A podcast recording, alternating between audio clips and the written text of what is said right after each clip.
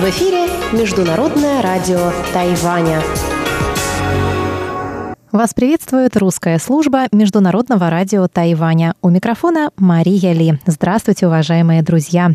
Мы начинаем субботнюю программу передач из Китайской Республики. Те, кто слушает нас на частоте 5900 кГц с 17 до 17.30 UTC, услышат обзор новостей недели и передачу Владимира Малявина «Всемирный Чайна Таун». А те, кто слушает нашу часовую программу на частоте 9590 кГц с 14 до 15 UTC или же на нашем сайте, смогут также услышать рубрику «Наруан Тайвань», которую готовит для вас Игорь Кобылев, и повтор радиопутешествия по Тайваню с Чеченой Кулар.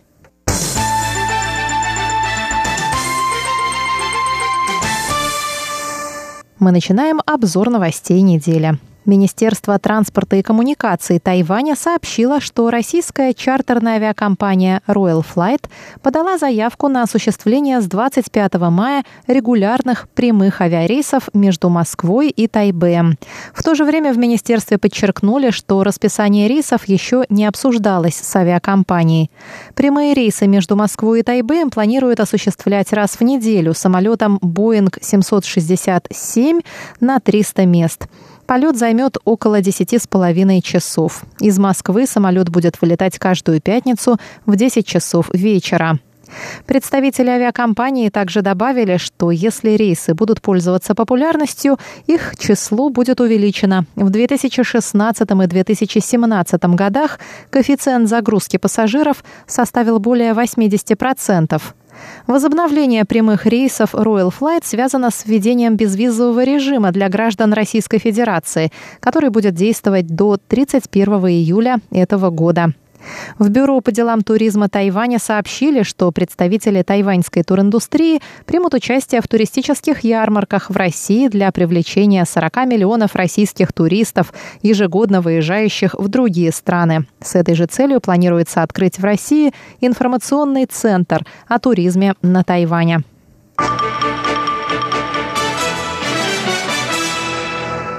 Ли Цзин Юй, супруга тайваньского правозащитника Ли Миндже, который находится в китайской тюрьме, провела 29 января пресс-конференцию. Она сообщила, что власти КНР запретили ей свидание с мужем в дни Нового года по лунному календарю.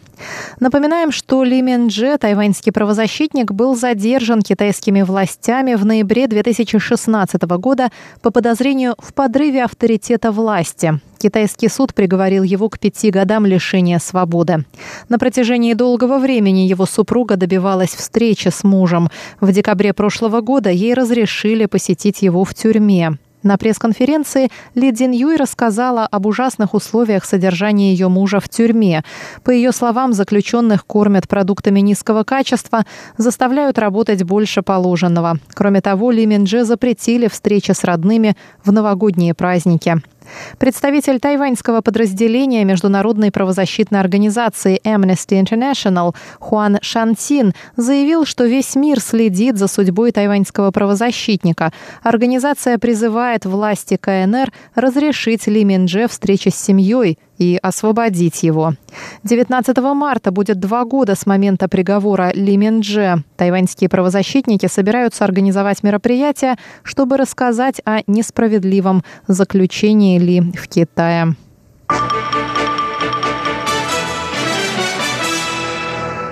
Представители США, Японии и трех стран-союзниц Тайваня выступили 28 января в поддержку Тайваня на заседании Совета Всемирной организации здравоохранения. США, Япония, Гватемала, Никарагуа и Соломоновы острова считают, что у Тайваня есть все основания принимать участие в деятельности этой международной организации. А в субботу в поддержку Тайваня на заседании ВОЗ также выступили Эсфатине, Гаити и Парагвай. Американский атташе по вопросам здравоохранения в Женеве Колин Макаев сообщил, что США огорчены действиями руководства ВОЗ, которое не принимает Тайвань в ряды стран-членов организации. В прошлом году Тайвань собирался пожертвовать миллион долларов США на борьбу с Эболой, однако из-за политических причин это стало невозможно. Высокопоставленный представитель Министерства здравоохранения Японии Хироюки Хори также заявил, что в условиях глобализации ни одна страна не должна быть исключена из системы охраны здоровья. Представитель Гватемалы в Женеве Луис Эрик Гвидел Пинеда поблагодарил Тайвань за помощь его стране в области медицины и фармацевтики. А постоянный представитель Никарагуа в Женеве Карлос Эрнесто Моралес Давила отметил, что во избежание ошибок в деятельности ВОЗ должны принимать участие все страны. Постоянный представитель Соломоновых островов в ООН Барет Салату напомнил Совет управления ВОЗ об опыте Тайваня в борьбе с заболеваниями и эпидемиями. Тайвань участвовал во Всемирной ассамблее здравоохранения под названием «Китайский Тайбэй» с 2009 по 2016 годы, когда на Тайване у власти была партия Гаминдан. В 2017 году КНР блокировала право Тайваня присутствовать на ассамблее после избрания президентом главы Демократической прогрессивной партии Цай Янвэнь.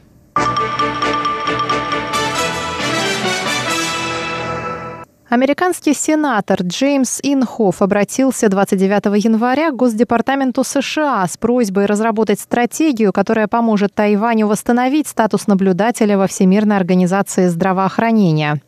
Джеймс Инхоф занимает должность председателя Комитета по вооруженным силам Сената США, а также является сопредседателем группы по связям с Тайванем в Сенате. Министерство иностранных дел Китайской Республики выразило 30 января искреннюю благодарность благодарность Конгрессу США за возобновление поддержки участия Тайваня в международных организациях. В министерстве также отметили, что конгрессмены, представители обеих партий выражают твердую поддержку Тайваню. В МИД добавили, что будут следить за дальнейшей судьбой законопроекта, предложенного в Сенате. МИД также выражает твердое намерение вернуться в этом году на Всемирную ассамблею здравоохранения в качестве наблюдателя.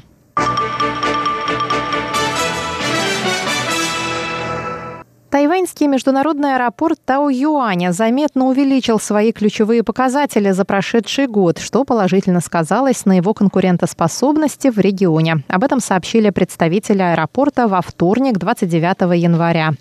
Объем пассажирских перевозок увеличился по сравнению с предыдущим годом на 3,69% и составил 46,5 миллионов человек. Показатель растет ежегодно в течение семи лет, добавили представители компании. Количество рейсов в 2018 году составило 256 тысяч человек, что на 4% больше по сравнению с предыдущим годом. Согласно представителям аэропорта, этот показатель непрерывно растет на протяжении 9 лет. Управляющая аэропортом компания рассказала, что такой рост показателей вызван выросшей популярностью лоукостеров, а также государственной новой политикой продвижения на юг, которая способствует развитию связей со странами Юго-Восточной Азии. В прошлом году аэропорт установил сообщения с еще 11 городами Южной Кореи, США, Таиланда, Филиппин, Новой Зеландии и Брунея. Кроме того, в 2018 году пять зарубежных авиакомпаний начали выполнять полеты из международного аэропорта Тау-Юань. В их числе Air France, Air Asia, Starflyer, Air New Zealand и Royal Brunei Airlines.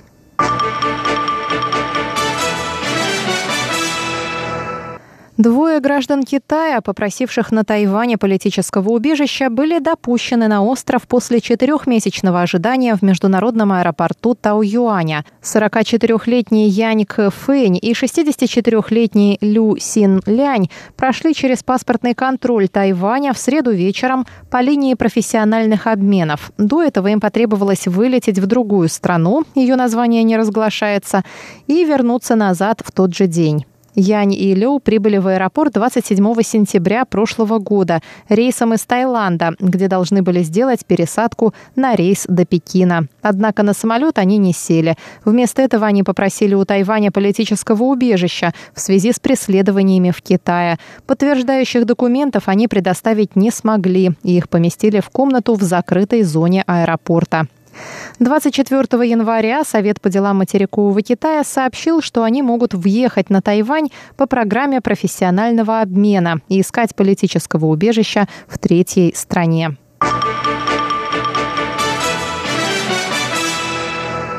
Директор национальной разведки США Дэн Коутс предупредил о растущей угрозе Тайваню со стороны Китая. На слушаниях в Комитете по разведке Сената США Коутс сказал, что Китай расширяет свое политическое, экономическое и военное влияние.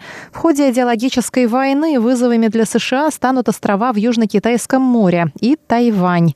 Военные базы Китая в Южно-Китайском море могут ослабить влияние США в регионе, сказал Коутс. Он добавил, что Пекин почти со стопроцентной вероятностью будет продолжать политику кнута и пряника в стремлении принудить Тайвань принять рамки одного Китая и постепенно стать контролируемой Китаем территорией. В докладе главы национальной разведки говорится, что Китай изолирует Тайвань на международной арене, переманивая на свою сторону его дипломатических союзников, продвигая граждан Китая на высокопоставленные посты в секретариате ООН и ее организаций и используя свое влияние для оказания давления на страны-члены ООН и принуждения их принимать точку зрения Китая на тайваньский вопрос и проблему прав человека. Он отметил, что Тайваню необходимо наращивать свою обороноспособность и не полагаться полностью на традиционные виды оружия. По его мнению, остров должен усиливать способность ведения асимметричной войны, которая могла бы смягчить удар, нанесенный Китаем, и выиграть время для помощи со стороны США.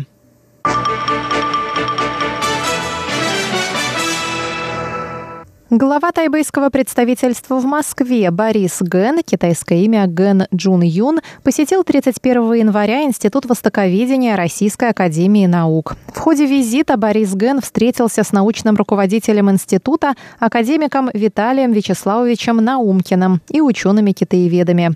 Во время беседы с главой тайваньского представительства академик Наумкин рассказал о деятельности и истории института, вспомнил свои визиты на Тайвань и предложил активизировать двустороннее сотрудничество в области науки, культуры и образования. Борис Ген рассказал академику Наумкину о введении с 2018 года безвизового въезда на Тайвань для граждан Российской Федерации, а также о намеченном в этом году открытии прямого пассажирского авиасообщения по маршрутам Тайбэй-Москва и Тайбэй-Владивосток. Борис Ген поздравил академика Наумкина и российских коллег с наступающим Новым годом по лунному календарю и вручил им необычные подарки – красивые коробки с набором свежих тайваньских фруктов. Более тонны знаменитых тайваньских фруктов высшего качества, в том числе восковые яблоки, гуава, апельсины, голова Будды и прочие фрукты, были присланы из Тайбе в Москву самолетом в минувший понедельник и стали настоящим субтропическим чудом, явленным в разгар холодной русской зимы. Руководитель Центра тайваньских исследований Института востоковедения Российской академии наук Валентин Головачев рассказал о работе Центра. За минувшие семь лет многие сотрудники института побывали на острове, вели исследования, участвовали в конференциях и работали по грантам. Сотрудники центра опубликовали десятки статей о Тайване на русском, китайском, английском и японском языках. Изданы сборники и монографии. Успешно реализуются многосторонние проекты с участием Института востоковедения, Института истории Тайваня при Академии Синика, Государственного тайваньского университета, Японского университета Такусёку и Академии общественных наук КНР защищена кандидатская диссертация по истории Тайваня в японский колониальный период. Набирает обороты перспективный проект «Русские люди на Тайване», подготовленная при участии Института востоковедения Российской академии наук выставка «Экскурсия на Формозу» по следам российского морского офицера Павла Ибиса успешно была проведена с 2014 по 2018 годы в шести городах России. Основанный в 1818 году, Институт востоковедения является одним из старейших научных заведений России, отметившим в прошлом году свой 200-летний юбилей.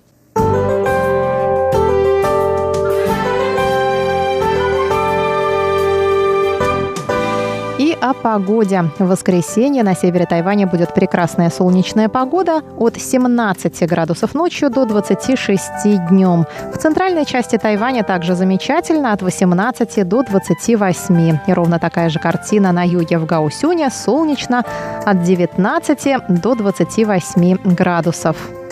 Дорогие друзья, на этом я, Мария Ели, заканчиваю обзор новостей недели. Пожалуйста, оставайтесь